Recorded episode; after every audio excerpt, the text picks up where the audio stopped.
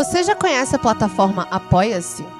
Nós acreditamos que existe muito conteúdo independente e interessante disponível por aí. E se você acha o Café Seletor um podcast interessante, lindo, especial, você pode apoiar a produção dessa maravilha. É só entrar no site apoia.se.com.br barra Café Seletor ou procurar Café Seletor com acento no Apoia-se para ver os valores de contribuição e as recompensas feitas para vocês com todo o carinho. E agora vamos pro episódio.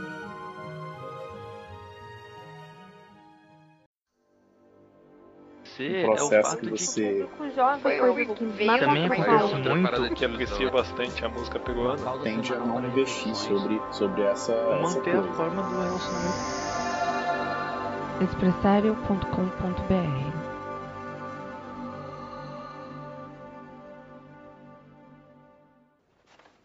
Quando eu chamar seus nomes, deem um passo à frente. Eu vou colocar o chapéu seletor em suas cabeças e serão selecionados para suas casas.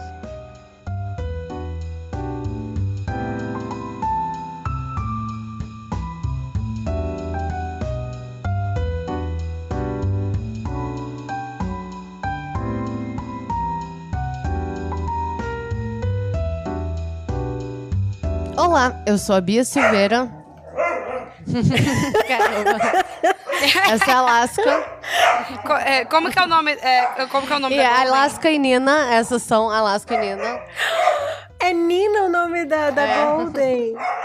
A a minha gente mãe. tem participações especiais. A minha mãe adotou um- uma cadelinha. Ela é vira-lata, mas o nome dela também é Nina. Ó, é um nome super. É tipo Rex feminino, assim, eu, eu acho. Sim. Ah, É, não. tipo Fred, mas é melhor que assim. Belinha. Sim. Não, mas eu acho que Lola é o Rex Ah, feminino, eu sinto que, tipo, Eu, só, eu vejo Nina- muitos Lolas. Kika e Luna. Kika. Eu conheço muita cachorra chamada Kika. É, Luna, cara, tem muita Muitas Luna. Lunas, é verdade. Tem muito cachorro chamado Pois é, Luna. Uma parada. Aqui eu também conheci um monte de cachorro chamada Gaia. Eu fiquei bolada porque ia ser o nome da minha filha. Daquelas assim. assim ainda Mas é. então, eu sou a Glennis. Assim. Eu sou a Glennis Cardoso. e eu tenho. é, e eu sou a Thaisa Viriato. Eu tenho uma E gatinha. eu não tenho nenhum animal. Kiki, fala alguma coisa. Kiki. E- e- Kiki. que que Não, agora ela fica quieta, né? Daqui a pouco, no meio do episódio, ela vai vai estar pirando aqui. Mas tá bom, então. É, eu sou a Thaisa Viriato e esse é meu pé de manjericão. Ele é meio tímido. E esse é o café E seletor. esse é o café seletor, gente, que zona, não dá. Vai ter que pegar, ai, vai ter que pegar a entrada de outra, outra parada. Não, ficou ótimo. Os bichos. É, tipo, o. Rafa vai ter que cortar palavras aleatórias, assim, nossa, né? Tipo, olá, eu sou a Bia, ponto. É, manjericão, quê? E esse é o Café Seletor, a Bia falou, o podcast em que a gente seleciona figuras históricas e figuras da cultura pop para casas de Hogwarts. E hoje, quem vai falar sobre alguma figura histórica pra gente é a Glennis. Depois de milhões de estou anos. Porque Exatamente. eu tava me esquivando. Eu tô ansiosa. A verdade é que eu tô muito cansada. Eu estou trabalhando bastante. Eu estava, sei lá, protelando pra, pra fazer a pesquisa. Inclusive, eu estava doente esse final de semana, mas agora estou melhor, pois descansei. Então é isso. Doem dinheiro pra gente, pra ver se a gente precisa trabalhar menos em outras coisas da vida e poder ficar pesquisando pro Viver Café. Seletor. É. É isso, é isso que eu preciso. manda manes, manda dinheiros. É, mas então, vamos tentar descobrir. Vamos. Top. Top, bem hétero. Já é.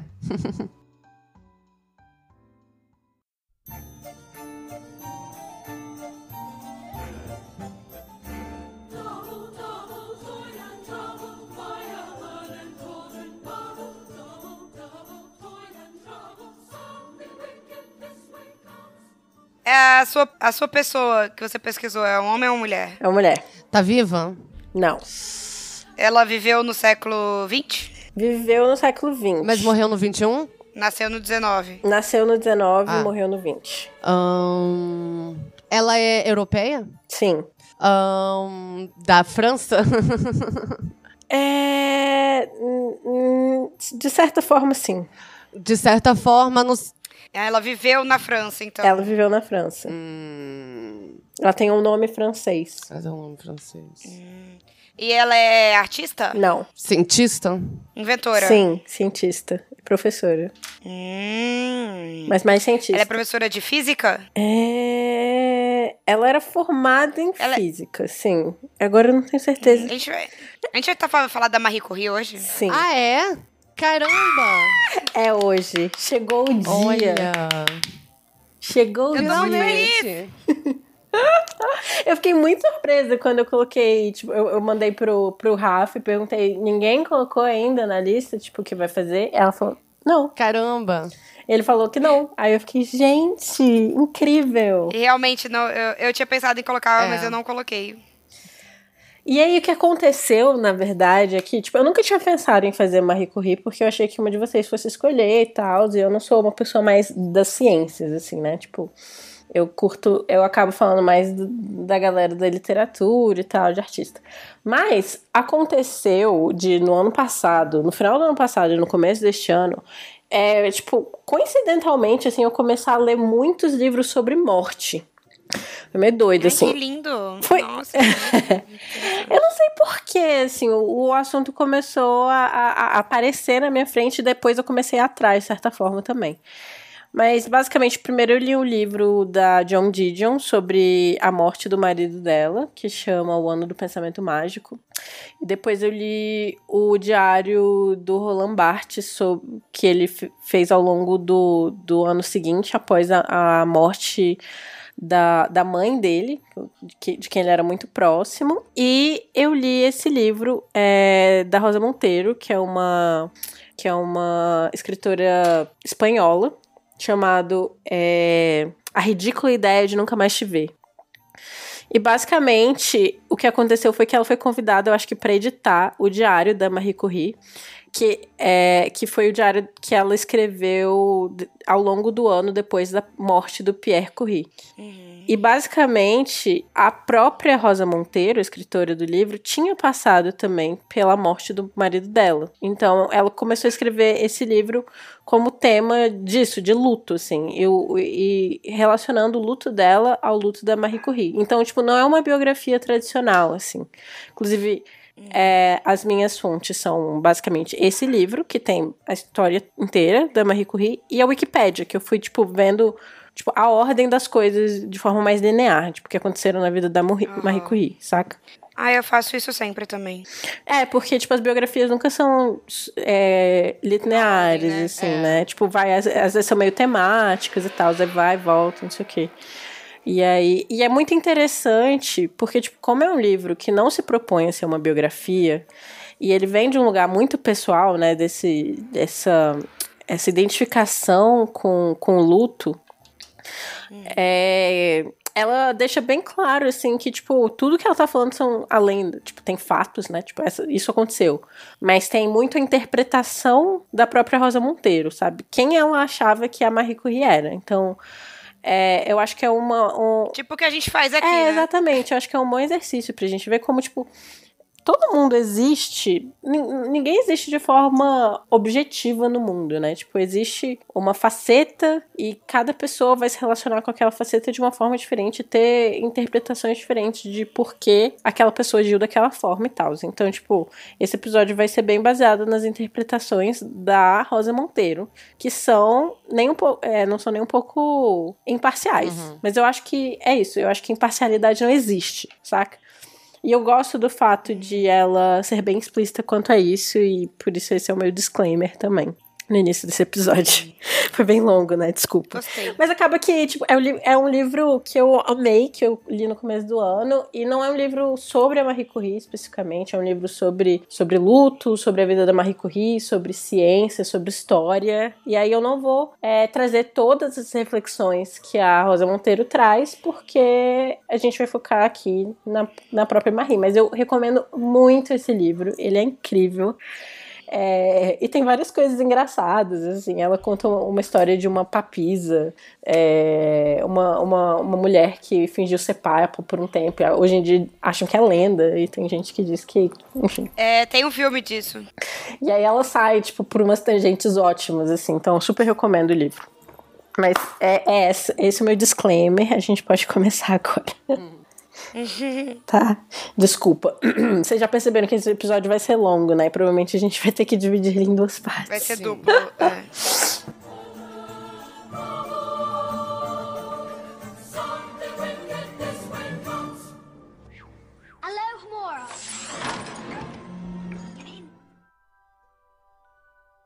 Então, Marie Curie nasceu como Maria Sklodowska, na Polônia.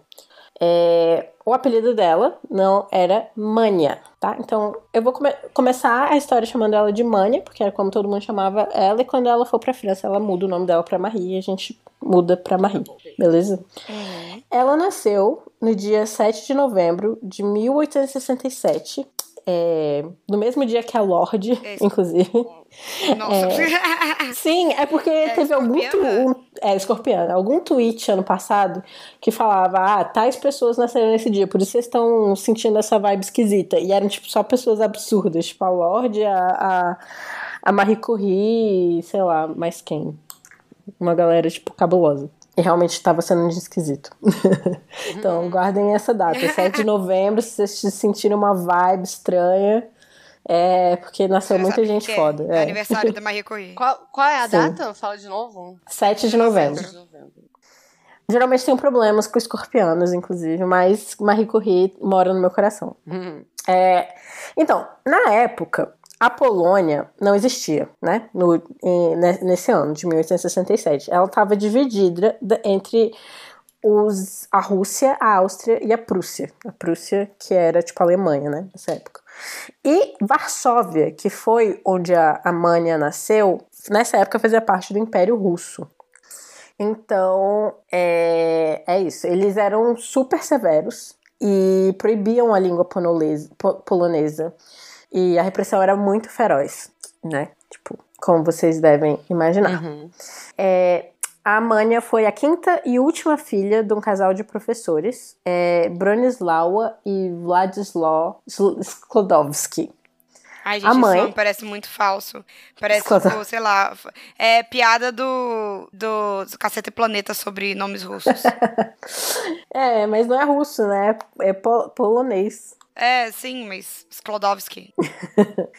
A mãe, a Bronislawa, era diretora de uma prestigiosa, uma prestigiosa escola para meninas e o pai, o Władysław, era professor de física e química no liceu. Então já dá pra ver aí, né? Tipo, de onde vinha Ela não roubou esse- nada de ninguém. Uhum. é, esse interesse, assim, por, pela academia, né? É, tanto o lado materno quanto o lado paterno da família haviam sido ricos no passado, mas eles perderam tudo por conta de envolvimentos com movimentos para a independência da Polônia. Então, além de serem intelectuais, eles tinham interesse ali também, é, sociais, né? E de independência. Uhum. Revolucionários. Sim. É, pouco depois do nascimento da Mania, o pai dela conseguiu um emprego como vice-diretor de uma escola no subúrbio, da cidade. Então, a família se mudou e a mãe é, dela deixou o emprego, do- tornando-se dona de casa. Porque, claro, o, o trabalho do marido é mais importante, né? Sempre Mesmo em famílias importante. intelectuais, né? Sim. Então, tipo assim, ele mudou de emprego, ela ficou sem emprego, é isso aí. É, pois é. A mãe da Mania acabou pegando tuberculose pouco tempo depois que eles, é, é, eles foram pro subúrbio. E ela começou a evitar tocar os filhos porque ela tinha medo de passar tuberculose pra eles, né? Hum.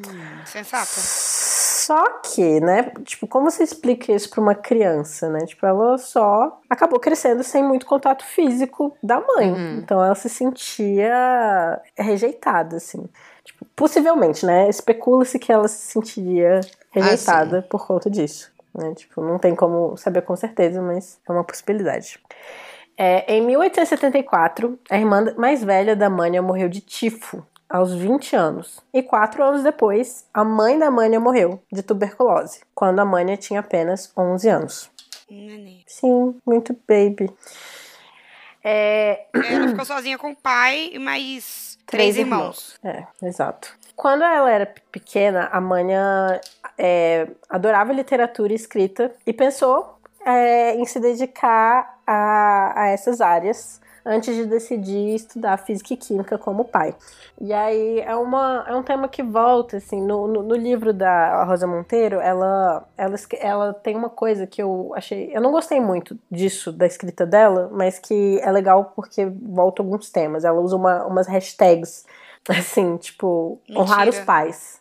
Sério? É, tipo, ela coloca hashtag e aí, tipo, quando volta esse tema, Hashtag tipo, gratiluz. futuro. Tipo, literalmente É. hashtag? Aham. LOL. Aí no final do livro tem todas as hashtags que ela usa. E tem tipo hashtag ambição, hashtag honrar os pais. E aí volta, tipo, é, é porque a temática volta de alguma forma ali. Entendi. Então, tipo, eu não gostei muito quando tava lendo, mas no final até fez sentido. Uhum.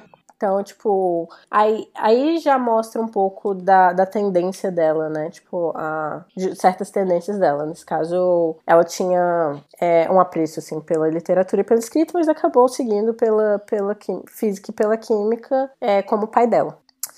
Na escola, como eu falei antes, eles estavam vivendo sob o regime russo, né? Então eles não podiam falar polonês na escola.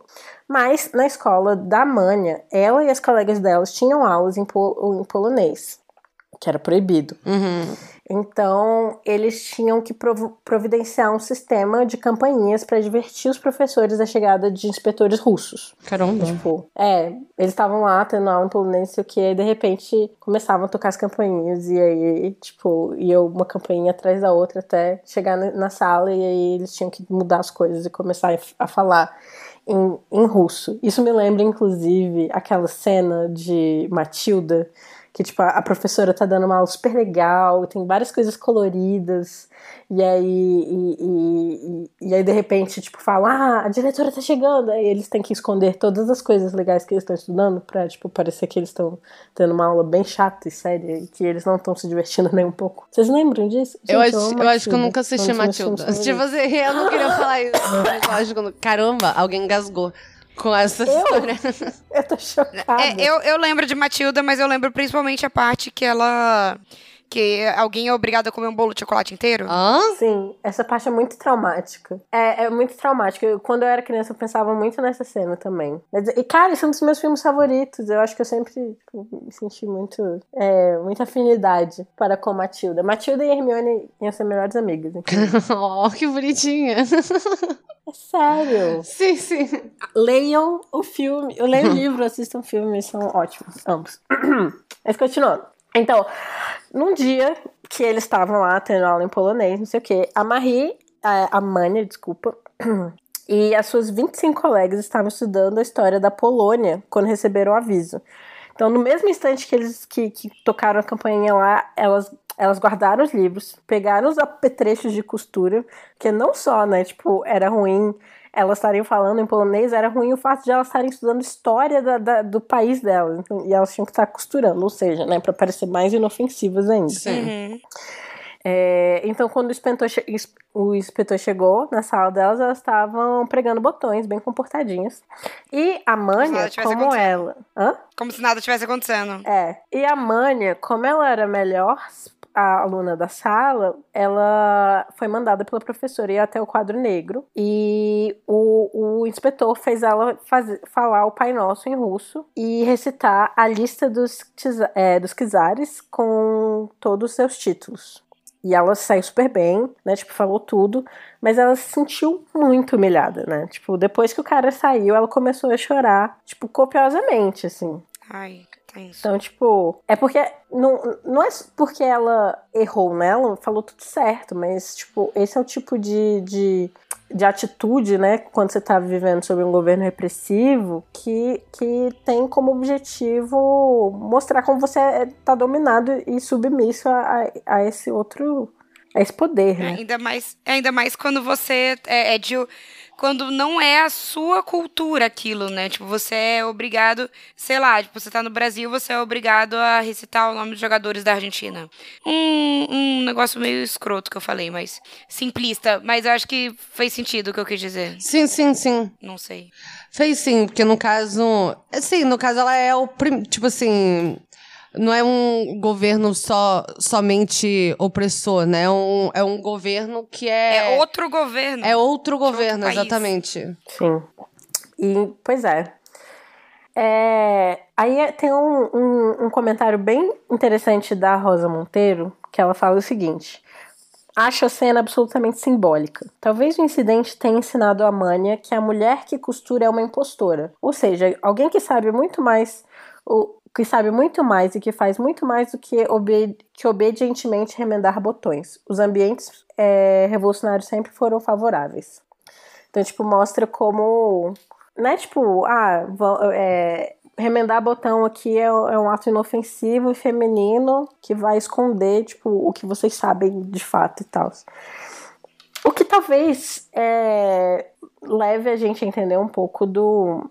Não que ela, que ela fosse antifeminilidade, mas é, ela tinha uma parada meio de, é, de, de de desdenhar da beleza, da vaidade. de maquiagem, vaidade, como se fosse tipo coisas que ela que ela tava acima, uhum. sabe? Sim. Mas faz um, um sentido assim, ela ela se sentir assim. Né? Óbvio que a gente, assim, hoje a gente consegue desconstruir isso pra, tipo, ser outra Sim, parada, total, mas faz total. completo e total sentido ela se sentir assim. Ainda mais nessa época e sendo, tipo, uma das únicas mulheres cientistas Sim, que estavam é, nessa sim. área, tipo. É uma forma pra você ser validada, você, tinha, você não né? podia ser. É, você tinha que rejeitar pra você ser uma mulher validada, você tinha que rejeitar isso. Você tinha que parecer cada vez mais homem. É. Até a gente, quando a gente era adolescente, tinha uma parada, né? Tipo, eu não sou como as Sim, Tinha, com toda certeza. Nós sou, eu sou, eu, eu gosto de livros, sei lá. Sim, assim. é, sim, eu, eu gosto, de rock. rock eu, eu, eu gosto de rock, eu sou, eu sou, tenho amigos meninos. Diferentona, barroca, é. etc. É. Total. Eu tenho amigos que é meninos, olha. Uma misoginia internalizada, né? Que, tipo, que tem muito a ver com o fato de mulheres serem consideradas inferiores na nossa sociedade. Sim, é. Então, claro que você, é, tipo, não quer ser Sim. como as mulheres. E né? rivais entre si, entre si, né? Tipo, ah, eu não sou como as outras mulheres. Mas o que, que tem? Qual que é o problema? De Sim, porque a parada é que, assim, é. porque as outras mulheres não são CEO de nada. Então, eu vou ter, eu vou ter que ser diferente é. e melhor. Porque Exatamente. eu consigo ser Igual um homem. Isso. Sim. É, então, esse ambiente do começo da vida da Marie é, foi contribuiu para que ela se conscientizasse politicamente, ideologicamente desde muito cedo, né? Então, tipo, chegando à adolescência, é, a Mânia se tornou uma entusiasta e seguidora do positivismo do Conte, que se distanciava da religião e consagrava a ciência como única via para conhecer a realidade e melhorar o mundo. E ela tinha abandonado a fé já depois da morte tá da mãe dela. Hum, não tá. então ela se entregou com paixão ao, ao romantismo científico. Hum, amo. Uhum, uhum. Gosto. Tem até uma carta que ela mandou aos 18 anos para a melhor amiga dela de um retrato que ela tinha tirado com a irmã mais velha, a Brônia. E na dedicatória ela falava: para uma positivista ideal de duas positivistas idealistas. Então, oh. tipo, hum, fofa. Sim. Aos 14 anos, a, a Mânia terminou os estudos no instituto, mas apesar de ela ser a melhor da turma, tirar as melhores notas, ela não tinha como continuar a estudar, porque o acesso à universidade era proibido a mulheres na Polônia, ocupada pelos russos. Lógico. Uhum. Eu é, e mesmo se não fosse ocupada pelos russos, possivelmente ela ainda não poderia, né? Tipo assim, Sim, ainda do século XIX. É. Mas enfim. À noite. Ah, aí ela escreve: à noite, eu costumava estudar. Tinha ouvido que algumas mulheres haviam conseguido cursar seus estudos em São Petersburgo ou no exterior, e me propus a estudar por conta própria para seguir o exemplo delas.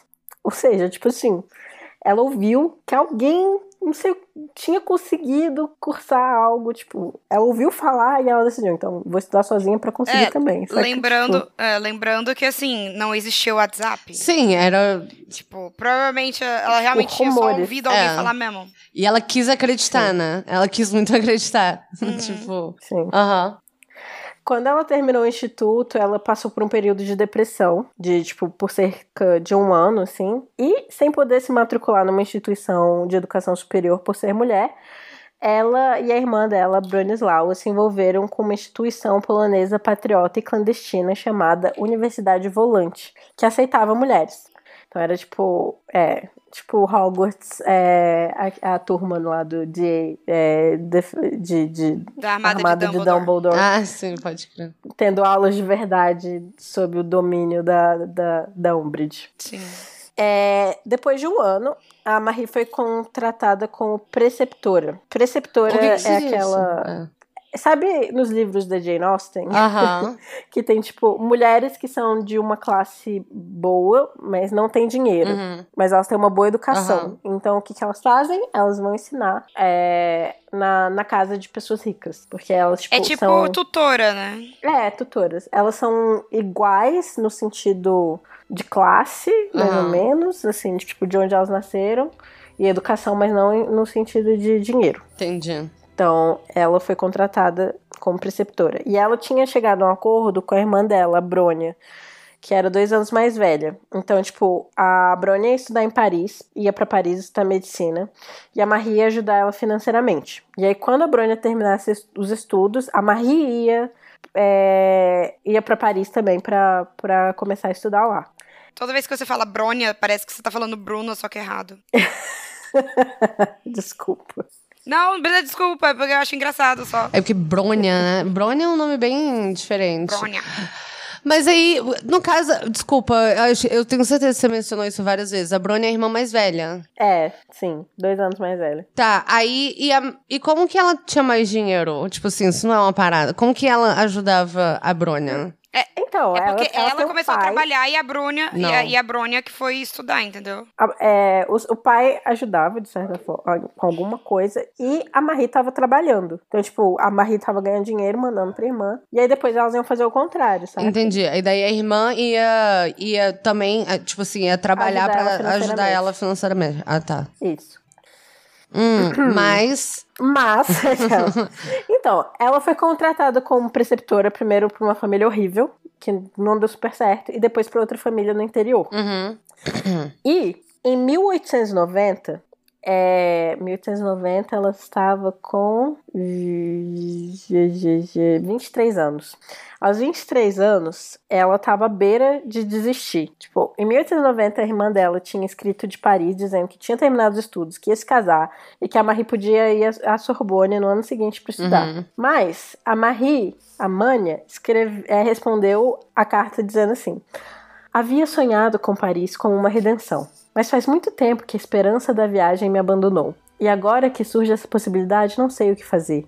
Tenho medo de falar com papai. Acho que o nosso projeto de vivermos juntos no ano que vem lhe tocou o coração. Gostaria de dar a ele um pouco de felicidade em sua velhice. Por outro lado, meu coração é, parte meu coração quando penso em minhas aptidões perdidas. Hum.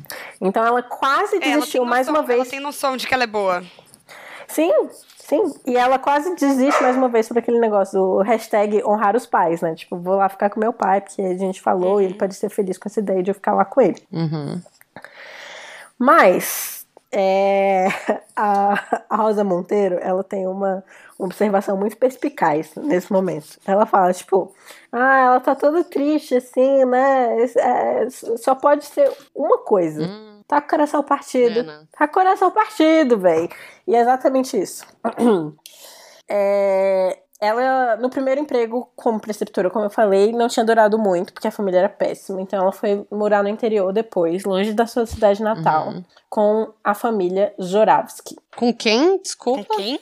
Zoravsky. Mas ela era o quê? Não, mas essa pessoa é o quê? Ela era preceptora ainda. Ah, tá. Eu entendi você falar com a não, mas filha. essas Oraves que era o quê? Ah, eu a também, família, eu também. A família. Ah, a família. Zoravsky. Aí eu, tipo assim, como Sim. que ela tem Eu uma aqui, filha? mas que hora que ela engravidou? É, que horas ela, Ela tem não engravidou. Não, então, ela foi morar com esses Zoravsky. É, e isso no interior, né? Ela, a, a mãe até escreveu pra prima dela nessa época. Para os meninos e meninas daqui, palavras como positivismo ou a questão social são objetos de aversão, supondo que já ouviram falar delas, o que não é muito comum. Se você pudesse ver como estou me comportando bem, vou à igreja todos os domingos e às festas de guarda sem jamais alegar uma dor de cabeça ou resfriado para me livrar. Quase nunca menciono o tema da educação superior para mulheres. Em geral, quando falo, respeito o decoro que se espera de, de alguém da minha posição. Apesar do incômodo dessa posição. Ah, tá, desculpa, peraí que acabou a carta. É, Então, ela tava lá fingindo que era uma, boa moça, que acreditava em Deus e tal, que igreja. tipo assim. E porque, né? Hã? O que, que ela ia fazer, né? Tipo assim. E mas, apesar de, de ela estar nesse lugar meio incômodo, ela não conseguia evitar ser quem ela era, né? Então, tipo, ela logo organizou uma escola clandestina para ensinar os camponeses da, da região a ler e escrever em polonês. Amor. Lógico. o que poderia ter feito ela ser presa. E ela já havia participado né, da resistência por meio da, da Universidade Volante, quando ela morava em Varsóvia. Então, é, que era a mesma coisa, tipo, os estudantes tinham aula de nível superior, ao mesmo tempo davam, eles davam aula pros operários da Varsóvia. Então, tipo, sempre foi revoltadinha, rebelde. E... É, e, e errado não tá, né? Porque se você, tipo, tem a chance de ensinar alguém que ensine a classe operária. Trabalhador, trabalhadores do mundo, univos, etc. Univos. É, no verão, né, tipo, que ela, que ela começou a trabalhar nessas casas, ela conheceu o Casimir que era o filho mais velho da família. Uhum. Ele tinha a mesma idade que ela e estudava matemática em Varsóvia. Então, né, tipo, já tinham ali interesses em comum. Uhum. E logo eles se apaixonaram. Uhum. E ele era gato. Tem fotos dele, inclusive, no livro. Uhum. Ele é gato? Casimir era gato. Deixa eu procurar aqui. Casimir Zurav. Casimir. Depois você manda as fotos dele pra eu poder colocar nos stories.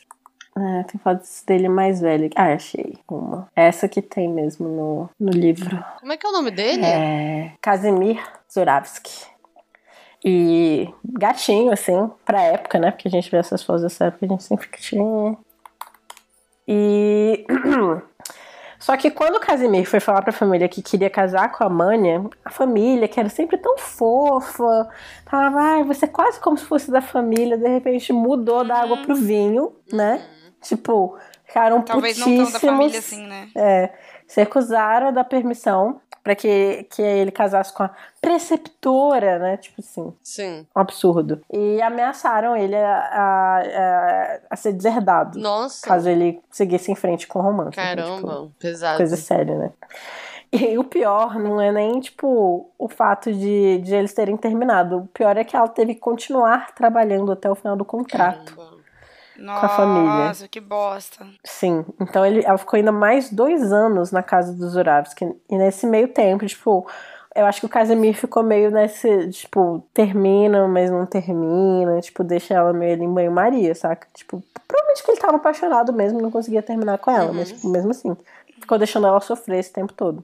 A última vez que eles se viram foi em 1891. Então, tipo, rolou. Ele, esse, esse, esse rolo todo durou uns quatro anos, assim. Então, tipo, então ela deve ter vivido com o coração partido um bom tempo. Peraí, ela teve que trabalhar mais quatro anos? Não, não, não, não. Tipo, a história toda, Ah, o tudo, romance, sei o tudo. quê. É, Tá. ela ficou, tipo, mais dois anos trabalhando na casa. Caramba, que- mas isso ainda é muito. É muito tempo, muito tempo. É muito tempo. Eu tava imaginando algo tipo, sei lá, meses, sabe? tipo. Sim. Aí, olha o tipo de coisa que ela escrevia nessa época. Essa foi uma carta pro irmão dela. Agora que perdi a esperança de ser alguém, Nossa. deposito todas as minhas ambições em Brônia e em você. Pelo menos vocês dois devem dirigir suas vidas de acordo com seus dons. Esses dons, que sem dúvida existem em nossa família, não devem ser desperdiçar- desperdiçados. Nossa, perdeu a Quanto mais tristeza sinto por mim, maior a esperança que tenho em vocês. Então é isso. Não, né? é- Nossa. É, tipo, Coração drama total, partido. né? Caramba, demais. Fazendo ela, tipo, desistir do resto da vida dela. Um absurdo. Ah, macho. E ela é bem escorpiana Quantas também, outras né? Marie Curies? Assim, sem querer ser dessa. Pois é. Feels, lots of feels. Lots of feels. All the feels. Silvia Plath, né? My E ela emotions. sabe, né, que ela é boa, ela sabe que ela, que ela tem conhecimento e tal, e que, tipo, ela tem aptidão e que isso vai se perder, É. né? É, ela, escreve, ela escreveu também pra, pra irmã dela, querida Brônia, fui idiota, sou idiota e continuarei sendo pelo resto de minha vida. Ou talvez seja melhor traduzir Quem nunca? para uma linguagem mais clara. Nunca tive, tenho, nem terei sorte. Tadinha. É, ela, Aí tem como- um, ela tem um ascendente em câncer. É, aí não, também, eu né? tô assim, caramba, Porque, quem nunca? pelo amor de Deus, é tipo, muito, muito drama. Coitada, mas eu também É, entendo. Thaísa, come- porra, um pouco de compaixão pela o comentário mulher da Rosa Monteiro. sofrendo. dessa- de- o- o É, na hora do sofrimento, na hora do sofrimento a gente fala essas coisas, Fala, né? O difícil é você parar pra escrever ela. Bom, então... Aí na hora que você vai escrever, você lê, você tipo, hum, talvez eu não deva mandar essa carta. Então, mas assim, Mas é é porque na, na dela, época ela né? não tinha um WhatsApp pra ela mandar pra amiga dela falando, tipo assim, que, que eu faço agora da minha vida? Estava planejando ter bebês. Ela não tem, ela tem que escrever em prosa, assim. Querida Caetelaine, sei lá, porque todo mundo tem um nome escroto. Querida, que, prezada Kate Lane, é, hoje sofri como nunca mais sofri antes. Acho que nunca mais, sei lá, sofrerei igual. Sei lá, tipo, tem que ser assim, né? Eu já- esse é o áudio de WhatsApp dela, chorando pra amiga. É o John. É, o comentário da, da Rosa Monteiro nessa parte é ótimo. Ela fala: essa veemência de auto, na autoflagelação. Ah, desculpa. Essa veemência na autoflagelação é típica da apaixonada que sente estar se expondo ao ridículo. Sim! É. Tadinha. Aí depois ela ainda fala: E assim estava Mânia, prestes a jogar a toalha. Um, jo um jovenzinho bonito quase a fez render e aceitar o tradicional destino de sacrifício da filha que fica para cuidar do pai. Fico arrepiada só de pensar que aquele mentecapto esteve a ponto de nos privar da existência de Marie Curie. Sim. Imagina, imagina. cara. Não, não dá. O que que. Só pra vocês verem o tipo de, de- o tipo de comentário que a Rosa Monteiro faz. né? Tipo, não é nem um pouco imparcial. Nem um pouco imparcial, né? É, e é, vou também ler. Eu, eu fui lá pro final porque eu deixei algum, algumas cartas, algumas coisas que, tipo, estão fora de ordem, assim, que foram vindo no livro. Porque, tipo assim, a, o, a grande tese da, da, Mari, é, da Rosa Monteiro sobre a, a Marie Curie é que ela era uma pessoa extremamente passional Uhum. mas que virou, tipo, uma pessoa fria, assim, tipo, por conta do, do ambiente em que ela tava, né? Tipo, tendo que conviver com homens e tendo que passar por diversas provações. Então, tipo, nas fotos ela tá sempre triste, ela tá sempre séria. Uhum. E, tipo, as pessoas achavam que ela era uma pessoa muito fria.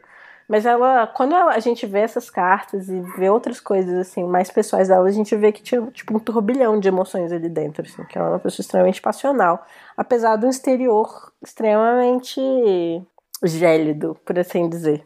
Então, tipo, aqui, numa carta escrita por Einstein à sua prima e futura segunda esposa em 1913, ele diz o seguinte: é, Madame Curie é muito inteligente, mas é fria como um peixe, o que significa que carece de alegria e de tristeza. Praticamente a única forma que tem de expressar seus sentimentos é altercar sobre as coisas que não gosta. Tem uma filha, Irene, que é ainda pior, parece um granadeiro. Essa filha também é bastante dotada. Ele foi péssimo, É, né? tipo, é, ele tá. É, o Einstein tá descrevendo uma pessoa que não é a pessoa que tá escrevendo essas cartas, É. né? Sim, mas assim, são momentos Porque diferentes tem uma da vida coisa dela que ela também. não é na carta. É, se tem uma coisa que ela não é nessa carta, é fria, né? E gélida, Mas ela tá e- falando com o irmão, com É, a irmã, sei lá que- ela, Sim, tá- eu ela era muito jovem. Mas é isso que eu tô querendo dizer. Tipo, ela é uma pessoa, pra, por exemplo, pro Einstein, que às vezes provavelmente era um amigo, né? Eles eram amigos, mas Nessa época eu não acho que eram, eles ainda tipo, não eram irmãos, amigos. né? Mas eles E- acabaram ficaram, ficando bem amigos, inclusive. Então ele se redime. E, tipo, ele tava mandando isso pra prima que ele tava flertando, né? Então ele Ugh. provavelmente queria ser engraçadinho. É. Então, tipo. É, não, não, mas eu- o meu ponto é assim, tipo, ela tinha essas, é, essa, às vezes uma casca grossa, uma imagem, ela nunca tá sorrindo nas fotos, uma imagem que ela passava pro Einstein à primeira vista, mas na verdade ela é, tipo, cheia de sentimentos por dentro, que ela Sim. só demonstra pra pessoas com quem ela confia, né, É isso que dela. a Rosa Monteiro acha, assim. Tipo, como. Não biógrafa, não, mas como uma pessoa que tá contando a história da, da Marie Curie. Ai, cara, mas E aqui. Desculpa rapidinho, Hum. só, um, um- só um parênteses, porque eu, eu vejo isso muito assim. É, é tipo assim, é como também, como ela provavelmente se portava no trabalho dela, sabe? Eu vejo com, por exemplo, no meu trabalho, eu já tive chefe homem e chefe mulher. A chefe mulher tem que ser mais fria, porque senão ninguém vai levar ela a sério. Tipo Sim. assim, Sim. rola toda uma parada. Aham, eu já tive isso. Sabe? Com certeza. Então, assim, ela tinha É, aí assim. aqui, eu tô até com um, um comentário da, da Rosa Monteiro aqui, que ela fala sobre isso. Acredito que, por, de- por baixo de sua rígida contenção, e justamente por isso, havia uma verdadeira torrente passional. Transbordavam sentimentos vulcânicos das cartas que escrevia na juventude, no diário que fez depois da morte de Pierre, e nas poucas linhas que mandou ao seu amante Langevin, e que quase provocaram uma tragédia. A paixão se escondia nos altos e baixos do seu temperamento, nas crises de melancolia e na sua sensibilidade à flor da pele. Mas, de novo, assim, tipo, é, é tipo uma interpretação dela. E é, claro que eu estou contaminada pela visão da Rosa Monteiro que eu tô passando pra Uhum. vocês. Então vocês também estão contaminados por ela. Mas, assim, tem ali, tipo, as cartas dela mesma, palavras dela, Sim. que eu realmente, né, mostram esse lado dela. Sim, sem dúvida. Ah, e nesse, nesse final também eu, eu separei ela falando. É porque a, a, a segunda filha da, da Maria, Eva, ela escreveu uma biografia sobre a mãe. E a, a- Marie teve duas filhas, a Irene e, é, e a Eva. E a Irene seguiu os passos da mãe, foi cientista também, ganhou Nobel também. e É, e a outra, e a outra, é, E a outra era meio era, que tipo, patricinha, né? É, e ela era linda, tipo, atriz, assim, maravilhosa. E, e, e, aí, tipo, a mãe dela acabava tratando a vaidade dela com certo desprezo. Aí, tipo, tem aqui. um- os momentos mais penosos eram os do estojo de maquiagem. Depois de um longo esforço para conseguir o que ela julgava um resultado perfeito, Eva cedia ao pedido da mãe. Deu uma volta para te admirar. Então, Madame Curie a examinava de modo neutro e científico e ao final dizia com desgosto: Bem, a princípio não tenho nenhuma objeção a esse arrebique e prequeter tudo, todo, naturalmente. Sei que sempre foi assim. No Egito Antigo, as mulheres inventaram coisas muito piores. Só posso dizer uma coisa: eu acho horroroso. Sim, Sim, quem nunca? Bem. Aham. Só posso dizer uma coisa, eu acho bem mãe, é, né? bem. Nossa, você vai sair assim? É, tudo bem, você pode. Só acho Eu horrível. acho horrível, mas você pode, tá aí. Ah. O mundo tá aí. Você faz se quiser. É. Bem. Nossa, bem escrotinha. Ah, Sim. É, mas eu acho isso ótimo também da, da, da- do, do livro, é que, tipo, o livro todo mostra que a Rosa Monteiro acha ela muito foda. Porque, tipo, cara, ela é uma mulher muito foda. que ela não era melhor que as outras mulheres. Ela era melhor que todas as pessoas, sabe? Tipo assim. É, ela era tipo aquele cristalzinho que aparece uma vez a cada mil anos. Sim. Sim, e aí, é, e aí ela, ela deixa essa- esses comentários assim, porque ela quer mostrar, tipo, a humanidade também da Marie. Lógico. Tipo, ela não era uma, uma santa. Uhum. Então, tipo, ela era uma mãe, às vezes, meio cruel. Ela tinha esse, é uma coisa meio de misoginia internalizada ali, com, com, com essa parada da, da vaidade e tal, de, de não se sentir incluída, tipo, no grupo de mulheres, que é um grupo de alguma forma inferior, né? Tipo, no- na cabeça da sociedade, enfim. Enfim, voltando pra história. É, então, ela tava com o coração partido, prestes a desistir. E a Rosa Monteiro ficou muito puta porque Marie Curie quase não existiu por conta de, um- de um tal Casimir. Chernobyl. Uhum. Exato. Só que acabou que o Casimir teve uma carreira super bem sucedida. Ele virou um matemático super importante, influente. Ele virou, inclusive, reitor da Universidade de Krakow. E já senhor, o Casimir se sentava e contemplava a estátua da Marie, que foi construída em frente ao Instituto, Instituto de Rádio, Uhum. na Polônia. Então, tipo assim, É, e hoje em dia ninguém sabe quem ele é. é, comparado a ela, não. Então, tipo, ela foi. cares. a um que é, é- foi a, a mulher que, que ele perdeu, assim, sabe? Uhum. Pelo jeito. Tipo, ele realmente sentiu essa perda. Realmente devia Era gostar pra dela. sentir mesmo. Era pra sentir mesmo. Acho é pouco. É, no final das contas, o pai da Mania conseguiu um emprego melhor e ela conseguiu juntar dinheiro suficiente pra ir pra Paris. E nesse meio tempo, né, até ela ir pra Paris, ela continua a se, eh, se educar, lendo, trocando cartas e tendo aulas particulares. Ela dava aula lá na Universidade Volante, que nem eu falei, e começou seu treinamento científico prático no laboratório de química. Uhum. É, E no final de 1891, ela finalmente foi para a França. No começo, ela ficou com a irmã dela e o cunhado, né? Eles tinham se casado há pouco tempo, tinham convidado ela para ficar lá, mas logo ela começou a alugar um lugar que ficava mais perto da Universidade de Paris, que era onde ela tinha se matriculado e era onde ela estava estudando física, química e matemática. Nesse tempo, ela sobrevivia com quase nada. Tipo, ela tinha. é, ela não tinha dinheiro nenhum, basicamente. Tipo, ela tinha muito pouco dinheiro. Uhum. Então, tipo, no inverno, como ela se esquentava, era usando todas as roupas que ela tinha. Amo. Sim. Basicamente. Eu faço isso direto. E ela. Só que eu não moro na Polônia, né? tipo assim, eu faço isso direto aqui no Rio. Meu Deus. Bia. E ela ficava tão focada no trabalho que muitas vezes ela esquecia de comer. Tipo, e ela dava, ela estudava de manhã e dava aula particular à noite. Ou seja, tipo, a menina tava pura pele e osso. Sim. Em 1893, ela se graduou em física e começou a trabalhar num laboratório industrial. Ao mesmo tempo, ela continuou a estudar na Universidade de Paris com a ajuda de uma bolsa e ela conseguiu terminar sua segunda gra- graduação em 1894. Então, 93 ela se formou em, em física e em 94 eu acho que ela formou em química, se eu não me engano. E nesse mesmo ano ela conheceu Pierre Curie. Dun, dun, dun, dun. Dun, dun, dun. E quando ela foi pra Romance. França também, foi quando ela mudou o nome dela de, é, de Ma- Maria pra Marie.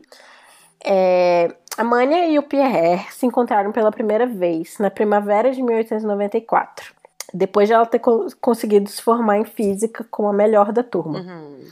É, hum, então ela fez isso, ela mudou o nome dela, né, de, de Mania pra Marie, que era mais um símbolo, né, tipo da virada que ela queria dar na vida dela. Quando eles se conheceram, a Marie tinha 27 anos e ela tava super magra, né, porque ela se- se comia rabanetes, cerejas, basicamente. Aham.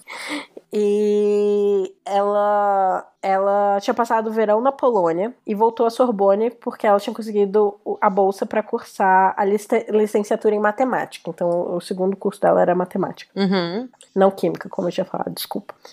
É, como tudo que ela fez na vida, esse segundo título também foi é, uma proeza. Ela sentia mais uma vez culpada por abandonar o pai dela pra perseguir a quimera dos estudos. Então, tipo, mais uma vez a Marie tava pensando: ah, devia ficar com meu pai, devia ficar com meu pai. Enfim. Uhum. Uhum. Ah, mulheres e culpa e responsabilidades afetivas, né? Que, tipo, é um trabalho todo feito por mulheres, a maior Sim. parte do tempo. Enfim. É, numa carta que ela, de é, 1894 pro irmão dela, que na época estava se doutorando em medicina da Varsóvia, Marie escreveu. Mas parece que a vida não é fácil para nenhum de nós. Mas e daí? Precisamos ter perseverança e principalmente confiança em nós mesmos. Precisamos acreditar que somos dotados para algo e que alcançaremos esse objetivo, custe o que custar. Certo. E a, a filha dela, a Eva, que escreveu né, uma biografia sobre a mãe, escreveu: O que a mantinha era uma determinação de ferro, um gosto obsessivo pela perfeição e uma incrível teimosia. Tipo, mais uma vez mostra que ela tinha sentimentos muito intensos, né? Porque, tipo, ela tava se sentindo super culpada de não ficar com o pai dela. E ela tinha esse desejo ainda mais intenso de, de estudar e de ser foda, enfim. Tipo, muitas coisas conflitantes na vida dela. Sobre o encontro dela com o Pierre, ela, já viúva, escreveu na biografia que ela escreveu sobre o Pierre. Quando cheguei, Pierre Curie estava de pé no umbral da porta de vidro de uma sacada. Pareceu-me muito jovem, embora tivesse 35 anos. Impressionou-me a expressão de seu olhar, claro e a ligeira aparência desleixada de sua figura espigada. Desculpa, eu vou repetir essa última frase. Impressionou-me a expressão de seu olhar claro e a ligeira aparência desleixada de sua figura espigada. Seu jeito de falar, um tanto lento e pensativo, sua simplicidade, seu sorriso, seu sorriso sério e ao mesmo tempo jovial inspiravam confiança. Entabulamos uma conversa sobre questões científicas, sobre as quais eu me sentia afortunada por saber sua opinião.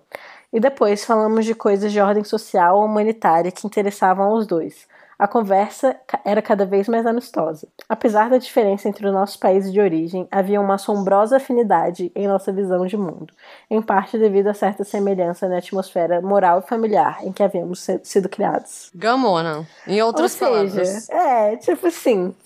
Começaram a falar de ciência, aí eles tinham as mesmas opiniões, queriam saber a opinião do outro, começaram a falar de questões sociais, tinham as mesmas opiniões. Os dois idealistas humanitários. É isso, deu match. Deu match. Era como funcionava o Tinder antigamente. Sim, Sim. era só a vida real. E os. é, então ele. ele tinha 35 anos e ela 27. Os dois eram uns esquisitos, né? Tipo assim, ela, uma mulher, fazendo um monte de coisa que mulher não podia fazer. Uhum. Ele morando com a mãe, com. Mentira, mandando com os pais. E aos 35 anos, super ligado ao irmão. Uhum. E era a família dele, esses três, eram as únicas pessoas com que ele tinha sido íntimo na vida dele. E desde pequeno ele tinha sido especial. Ele tinha dificuldade de, pa- de passar rapidamente de um assunto para o outro e precisava se concentrar em temas isolados para poder entendê-los. Hoje em dia considera-se que ele muito Tinha- provavelmente tinha dislexia, que nem o Einstein. E, e o Rutherford, que, tam, que também possivelmente tinha dislexia. É, Então, tipo, o Einstein não falou até ter 4 anos de idade. E o Rutherford, aos 11 anos, sabia ler, mas não sabia escrever. E, tipo, os três, tipo, gênios, eh, ganhadores de Nobel. Então, Uhum. tipo assim, né? Pra, pra gente ver como, muitas vezes, é, o, o sistema educacional, tipo, faz a gente perder pessoas geniais porque elas não se encaixam Sim. é, no, no sistema Naquelas mais tradicional, né? Padrões. Tipo assim. Então, o Pierre, ele teve a, a- sorte, né, de ter uma família é, sensata e provavelmente que tinha algum dinheiro, que quando eles perceberam que ele tinha problemas de aprendizagem, decidiram que ele ia ser educado com um tutor em casa. Então, até os 16 anos, ele foi ensinado assim. Então, ele, tipo, desenvolveu o cérebro genial, potente, que ele, né, Sim. que daria ele ao Nobel eventualmente. É, depois que ele terminou os estudos em casa, ele se formou em física na Sorbonne. E tanto ele quanto o irmão dele, ainda muito jovens, fizeram vários trabalhos sobre cristais e magnetismo. E eles descobriram um fenômeno chamado piezoeletricidade. E, e inventaram instrumentos de medição que depois iam ser muito importantes, inclusive para a própria Marie. No entanto, o Pierre, apesar de, né, tipo, ser, ser, é, ter se formado em física, ser super inteligente e, e descoberto fenômenos e criado objetos e tal, e ferramentas, ele era incapaz de tirar proveito desse brilhantismo. Aos 35 anos, assim? quando, quando ele conheceu Marie, ele ainda não tinha conseguido o doutorado, embora qualquer descoberta dele bastasse para consegui-lo. E além disso, ele trabalhava numa escola, numa escola de formação técnica, uma escola tipo super medíocre. Ele podia tipo estar estudando, dando aula na Universidade de Paris, ele podia estar dando aula na, na Sorbonne, mas é tipo de alguma forma tipo ele, ele não ia para frente, saca? Será Tipo, que ele ele tinha- não acreditava no potencial dele? Não, é- eu acho que faltou algum tipo de ambição ali, algum tipo de. de, de, de- ou de, de direcionamento mesmo, porque, tipo, ele era muito inteligente, ele tinha todo o conhecimento, mas faltava pra ele, tipo, mandar ele pros lugares certos, saca? Ir atrás das paradas. É... Então, o comentário da Rosa Monteiro, inclusive, sobre isso é: vendo o Pierre anterior a Marie, a sensação é de que era um homem que não conseguia se integrar totalmente ao mundo. Ela foi sua âncora à realidade, e com efeito logo convenceu e- a finalmente terminar o doutorado. Então, tipo assim, ela foi a mulher que pegou ele pela mãozinha e falou: vamos ser. Vamos pensar, tipo assim, no, no mundo real. É, assim, isso é bom e é ruim ao mesmo tempo, porque vem, reforça um pouco aquela ideia de a mulher transforma o homem. Mas ela não transformou no sentido de, tipo, ela não fez ele estudar, né? Ela fez só ele aplicar isso de forma mais inteligente. Sim, assim. acorda, meu filho, pelo amor de Deus, o que você tá fazendo É. com o seu cérebro? Sim. Olha o seu potencial. Tipo, tá desperdiçando, saca? Então, ele logo se apaixonou por ela, né? Tipo, os dois se apaixonaram, mas ele é, se apaixonou, assim, bem rápido e já pediu ela em casamento. Mas ela demorou um ano inteiro, assim, pra, pra aceitar. Porque se ela casasse com Pierre, isso queria, queria dizer que ela ia ter que ficar em Paris. E ela, mais uma vez, ficava angustiada porque ela considerava que depois de terminar os estudos dela, ela ia voltar pra Polônia e ser professora e ficar com o pai. Uhum, cuidar do pai. Uhum.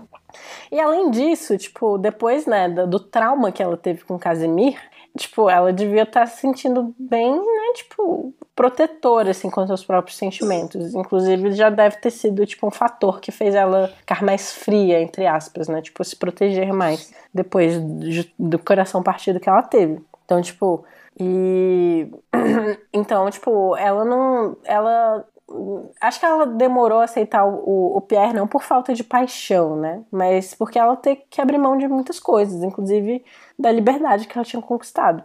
Mas Mas apesar dessa hesitação do início, o, ela, o, o que eles tinham logo se transformou tipo, num amor sólido. E quatro anos depois do casamento, ela escreveu pra irmã dela: Tenho o melhor marido com quem poderia sonhar. Nunca havia imaginado que encontraria alguém como ele. É um verdadeiro presente do céu. E quanto mais vivemos juntos, mais nos amamos. Ó, Ah, sim, muito fofos. Inclusive, teve uma vez eu tava numa livraria, em algum lugar, tinha um, um livro que era, tipo, cartas de amor, de, da vida real, assim. Tem, tipo, carta do, acho que do Napoleão Bonaparte pra, pra esposa dele. E tinha carta do Pierre pra, pra Marie também. Eles eram bem Marie. fofos. ah, fofinho. É, os dois eram super idealistas, né? A Marie tinha profundas preocupações políticas, nacionalistas e sociais. E ela queria fazer algo pela humanidade. Ela sentia que isso era um dever moral dela. E para isso ela, ela praticava o que chamava de doutrina do desinteresse, que consistia em estabelecer grandes objetivos e trabalhar para conquistá-los, sem prestar atenção nas distrações mu- mundanas. Ou seja, né, mais uma vez aquela parada da frieza, né, uma coisa meio seca. E a, a, a Rosa Monteiro fala, a Marie tinha um negócio meio, meio missionária, né? Meio freira, assim, tipo, de uma pureza na visão, ideais muito grandes. E a, a Rosa Monteiro fala que essa é a parte que ela menos gosta da Marie Curie. Ela fala assim, esse seu Esse lado meio... idealismo. É, esse lado meio, meio santa, assim, né? Tipo, meio intocável. Porque, tipo, é, é o que torna ela menos humana, assim, tipo... Uhum. É, esse, é, a Rosa Monteiro escreve, esse lado meio Joana Dark é talvez o que menos me atrai em Marie Curie.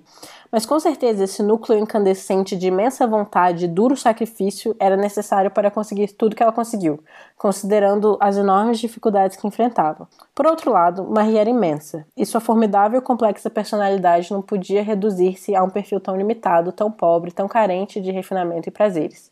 Por exemplo, sempre havia flores frescas na sua casa, e ela amava o campo, passear de bicicleta, fazer piqueniques, sem falar da sua paixão pela pesquisa científica, que era um prazer em si mesmo.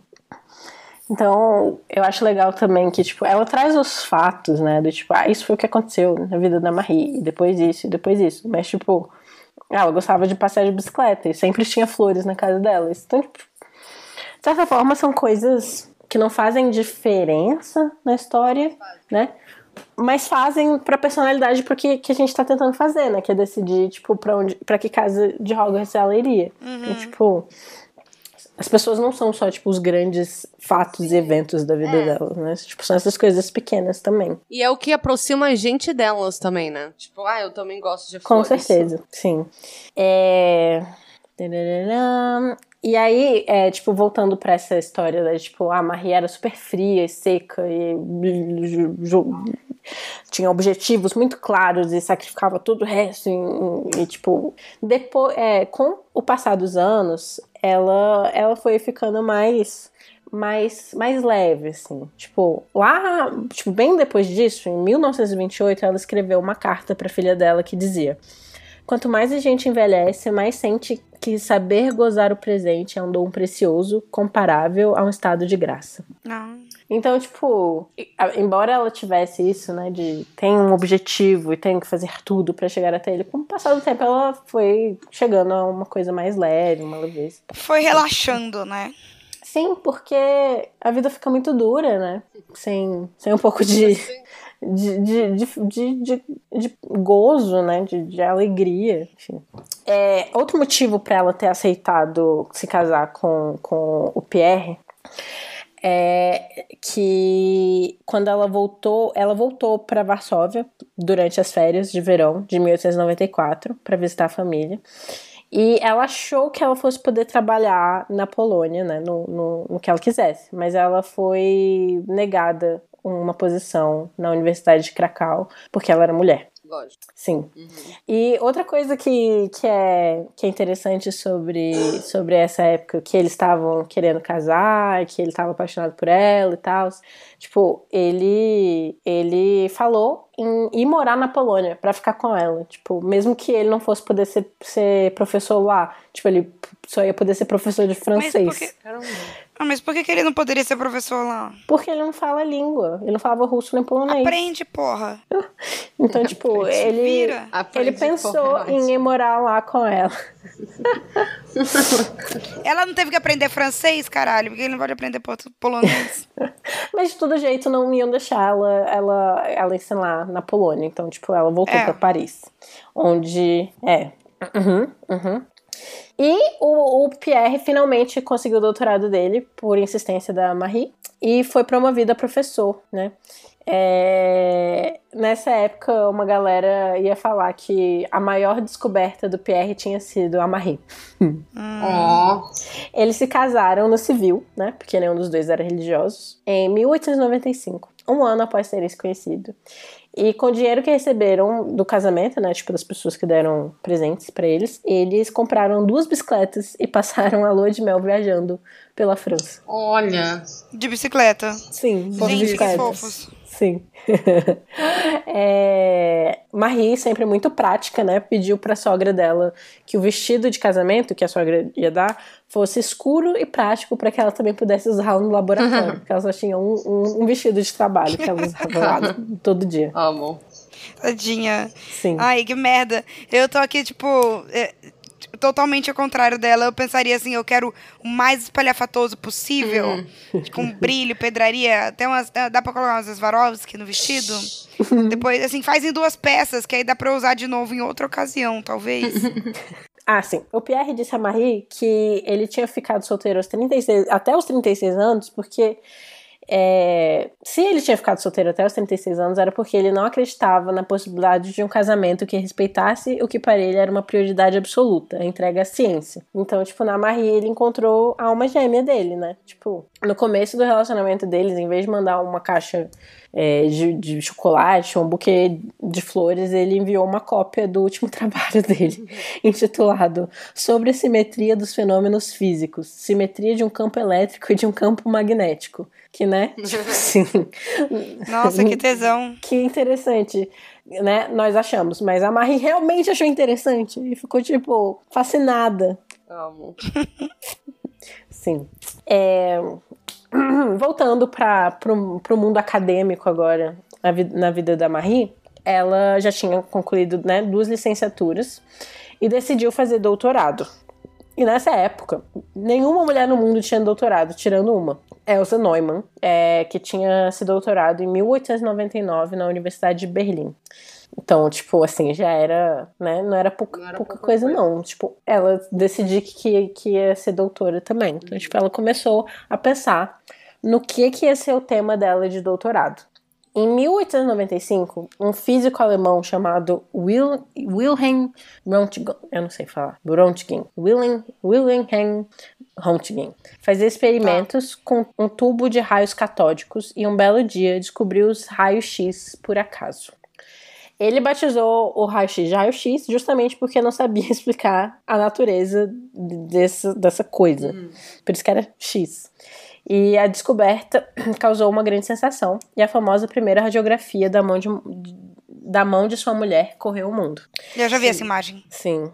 E então, fascinado por- essa parada dos raios-x, um cientista francês chamado Hen- Henri Becquerel é, decidiu investigar se havia fosforescência natural semelhante à produzida artificialmente dentro dos tubos de raio catódico. E também, por acaso, ele descobriu em 1896 que os sais de urânio emitiam radiações invisíveis de natureza desconhecida, que eram capazes de deixar impressão em chapas fotográficas. Essa descoberta, que não tinha nenhuma aplicação circense, não fazia transluzir os ossos nem as moedas que trazem no, no bolso, deixou a equipe completamente di- indiferente. Tipo, ah, que coisa sem graça. Tipo, é, um- é, essa parada emite raios que nem dá pra ver. Tipo, foda-se, né? É, foda-se se eu não tô vendo. Mas a Marie é, decidiu investigar justamente isso. Porque era uma coisa nova, ninguém sabia por quê. interessava pouca gente e era um, um enigma. Então, tipo, ela falou: vou, vou estudar essa parada aí. Mas, antes de pensar em fazer doutorado, a Marie tinha passado um ano e meio de muitas emoções e um, várias coisas estavam acontecendo. Na biografia que ela escreveu sobre o Pierre, ela se orgulha é, da, a, da cumplicidade e igualdade que eles tinham, né, cientificamente, intelectualmente e tal. Ela escreve assim: Nossa convivência era muito próxima, compartilhávamos os mesmos interesses: o estudo teórico, o experimento de laboratório, a preparação das aulas e das provas.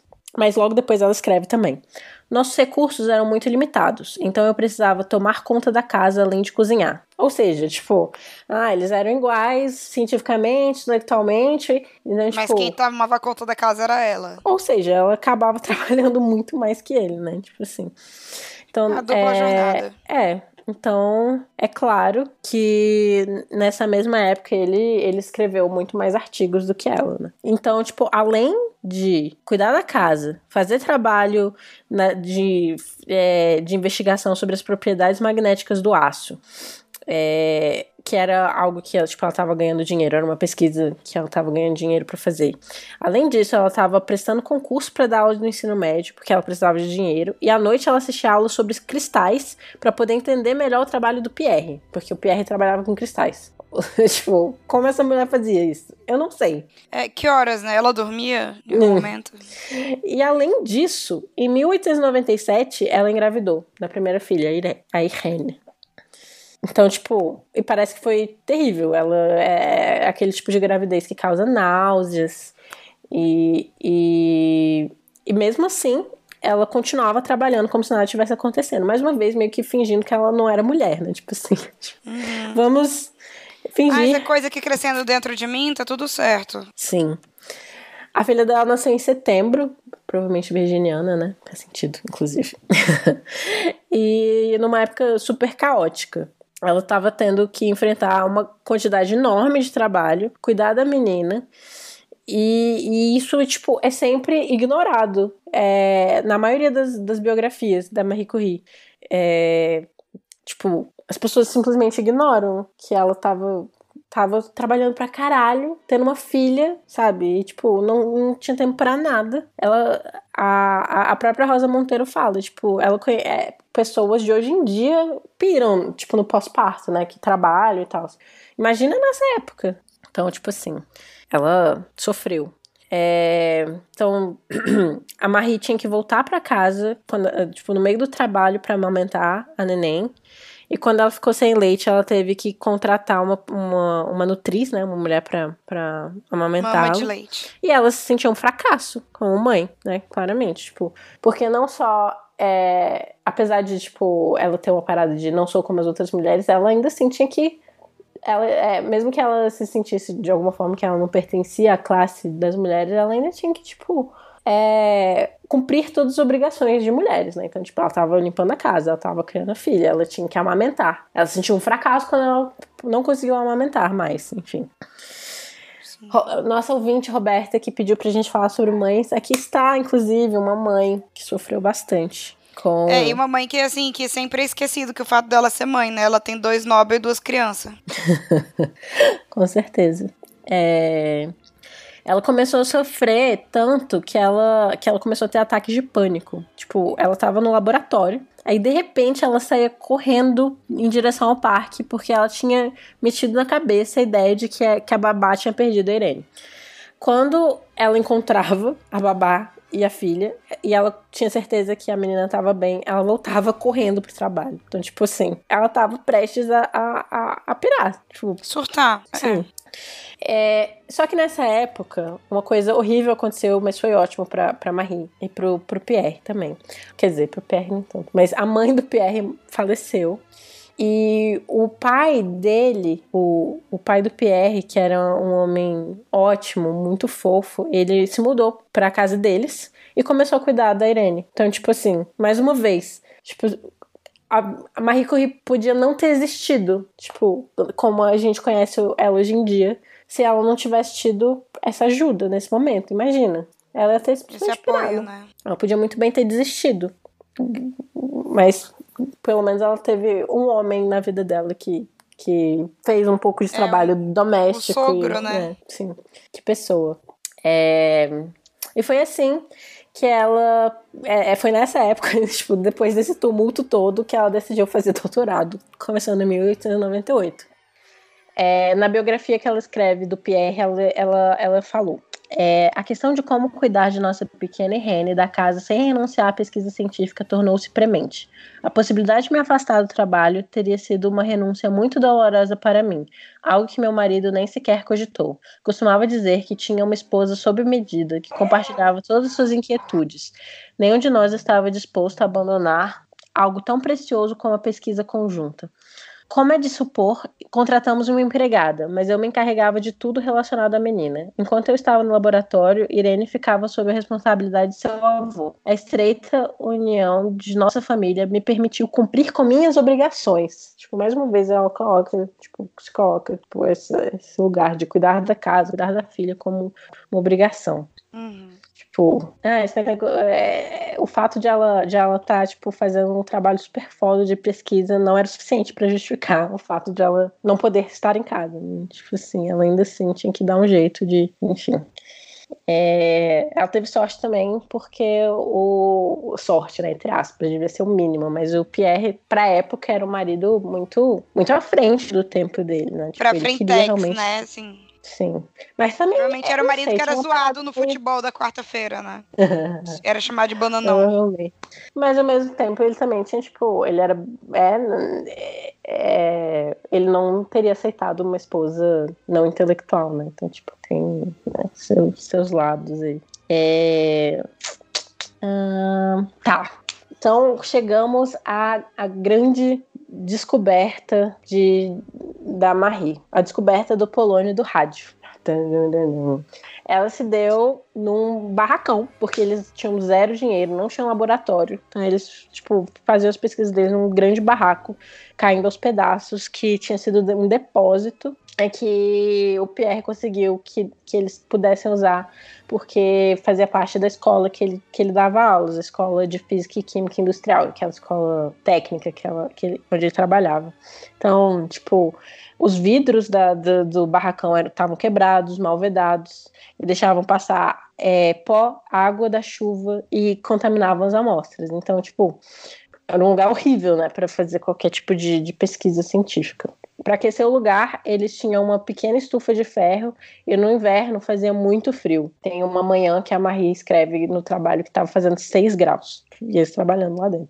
Então devia ser bem com todas difícil. as roupas que eles tinham, né? É, e tipo, eles tinham que fazer umas medições super delicadas. Então, tipo, a investigação devia, devia ser bem difícil com os dedos, dedos congelados, né? Tipo assim, Uhum. enfim. Então, os rádios invisíveis que aquele, o Henri Becquerel tinha descoberto, e sobre qual a Marie tinha decidido escrever sobre, é, tinha a propriedade de fazer com que o ar ao redor dele conduzisse eletricidade. E então ocorreu a Marie medir o grau de eletrificação do ar para estudar o fenômeno. E por que, que ela teve essa ideia? Bom, ela teve uma intuição, né? Tipo, porque ela era um gênio, mas também porque o Pierre e o irmão dele, o Jacques, tinham, tinham, tinham inventado é, uma ferramenta justamente para isso, o eletrômetro piezoelétrico de quartzo, que servia justamente para fazer com enorme precisão essas medições bem sutis.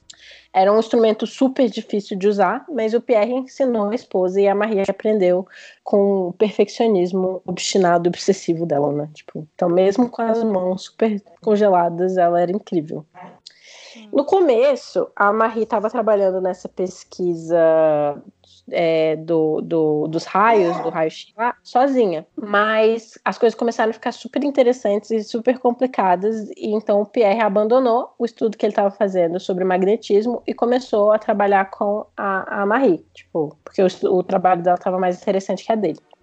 A ideia é completamente da Marie. Ninguém ajudou ela a formular. Então, embora ela ela pedisse a opinião do Pierre e tudo mais, ela estabeleceu claramente que ela era dona daquela ideia. Então, tipo, tanto que na biografia que ela escreveu do Pierre, ela ela ela se certifica de falar isso mais uma vez para não ter ambiguidade, né? Tipo, mesmo nessa época ela já ela já notava, ela já sabia que tipo que a maioria dos cientistas ia achar difícil que uma mulher fosse capaz de, de fazer trabalho original, né? Então, tipo, uhum. então ela fez questão, assim, de, de, de escrever na biografia, que, de deixar os fatos claros. Ela começou a fazer pesquisa e tal, as coisas começaram a ficar interessantes, aí o Pierre entrou na pesquisa. E ele foi super importante, etc, mas, tipo, a pesquisa era dela. Sim. É, a Marie comecei, começou a experimentar com peixe, peixe blenda, um mineral que, entre outros elementos, contém urânio. E ela descobriu uma coisa incrível. Ela descobriu que a peixe-lembra era capaz de eletrificar o ar mais do que o, o urânio extraído dela. Ou seja, isso significava que na peixe-lembra devia ter mais algum elemento que era mais radioativo que o urânio. Que foi uma dedução super incrível, né? Tipo, então eles estavam descobrindo um novo elemento ali. É, embora os Curry não tivessem a menor ideia de, da enrascada em que eles estavam se metendo, né? Tipo, porque Naquela época eles não, é, eles não sabiam que o que, que, é, que que esses novos elementos que eram super radioativos iam representar, tipo, tipo para a saúde deles, né, eventualmente. Mas enfim. É... E também eles não sabiam que, tipo, tinha é, esses elementos estavam em quantidades muito, muito ínfimas na peixe lenda, na peixe lenda, peixe blenda, desculpa, peixe blenda. E peixe lenda. Peixe lenda. Peixe, peixe blenda. E eles estavam em quantidades. Vamos chamar tão... de peixe lenda. É tipo, peixe lenda. E, eles estavam em quantidades nome. tão ínfimas que eles, para tipo, para conseguir é, extrair um décimo de grama de cloreto de rádio, eles precisavam de, tipo. Ah, é. Então, para conseguir um décimo de grama de cloreto de rádio, eles precisavam de 10 toneladas de peixe lembra. Peixe blenda. E como conseguia 10 toneladas de peixe lenda. Não, então eles tinham que extrair de pouquinho em pouquinho. Isso foi anos para eles conseguirem Caramba. extrair. Anos. Quando eles começaram, eles não sabiam que ia demorar tanto. Então, tipo, em julho de 1898, a, a Marie e o marido dela publicaram um artigo anunciando a existência de um novo elemento chamado polônio, é, em honra né, da Polônia, que era a, a, a terra natal dela. Ah, uhum. o polônio veio primeiro então que o rádio. Sim. Não sabia. E em, em dezembro de 1898, os Correios anunciaram a existência de um segundo elemento que eles chamaram de rádio, é, que vem do latim, que é a palavra para raio, né? Do uhum. latim. É, então, no, no curso né, dessa, da, da pesquisa deles, eles também é, criaram uma nova palavra, radioatividade. Então, acho que aqui a gente está com uma hora e meia de gravação e ainda uhum. tem muita pesquisa. Eu ainda nem acabei de fazer a pesquisa e a gente está na metade da pesquisa que eu fiz. Então, tipo assim, né? Sim. Talvez tenha parte 2, parte 3. Sim, parte. É... é o episódio mais longo da história do Café Seletor. É pra, é pra eu compensar o fato de eu estar me esquivando de fazer o dever de casa há muito tempo. Agora você fez é, Corvinal Style. É. Corvinal Style. Amo. É, então a gente acabou aqui com a criação da, da palavra radioatividade, eles descobrindo o polônio, descobrindo o rádio, e eu acho que a gente pode continuar a saber o que que essas descobertas é, levaram é, a, levaram a vida né, da Marie do Pierre no próximo uhum. episódio. E então é isso, espero que vocês estejam curtindo a história da Marie Curie, do Pierre Curie também, né, em menor grau. Sim. E então. Porque ele foi menor daquelas assim, né? é. Não, ah, ele, ele foi... mas sim, mas olha, é, são, são pequenos, pequenos momentos em que, tipo, é, existe uma pessoa, uma mulher e o marido dela. Sim. Normalmente é tipo um cara e a esposa. Sim. Mas então ele precisa curtir isso. É, mas pior que no caso dele, ele ainda era foda, né? Tipo assim, ele era um cara Bom, foda. Pra você ver o quão foda ela é, né? Que ele ainda é o marido dela. tipo assim. Tipo, mesmo assim, ele ainda é o marido dela. Sim, Marie Curie e Conge. e Conge. Eu amo. Eu amo, é tipo que isso é raro que acontece. E, tipo, às vezes a mulher é tão foda quanto o cara, ou mais foda que ele, ela continua sendo a esposa dele. Sim, Sim. maravilhoso. Mas é isso, então. Semana que vem a gente continua a história da Marie Curie. Se não der pra terminar, na outra semana a gente termina. Caralho. Não, Amo, a gente vai dar amo. conta. Damos sim, daremos. Mas, Daremos um jeito de dar conta. então, Sim. fiquem ligados. Café Seletor. Mal feito? Feito. Ah, tá.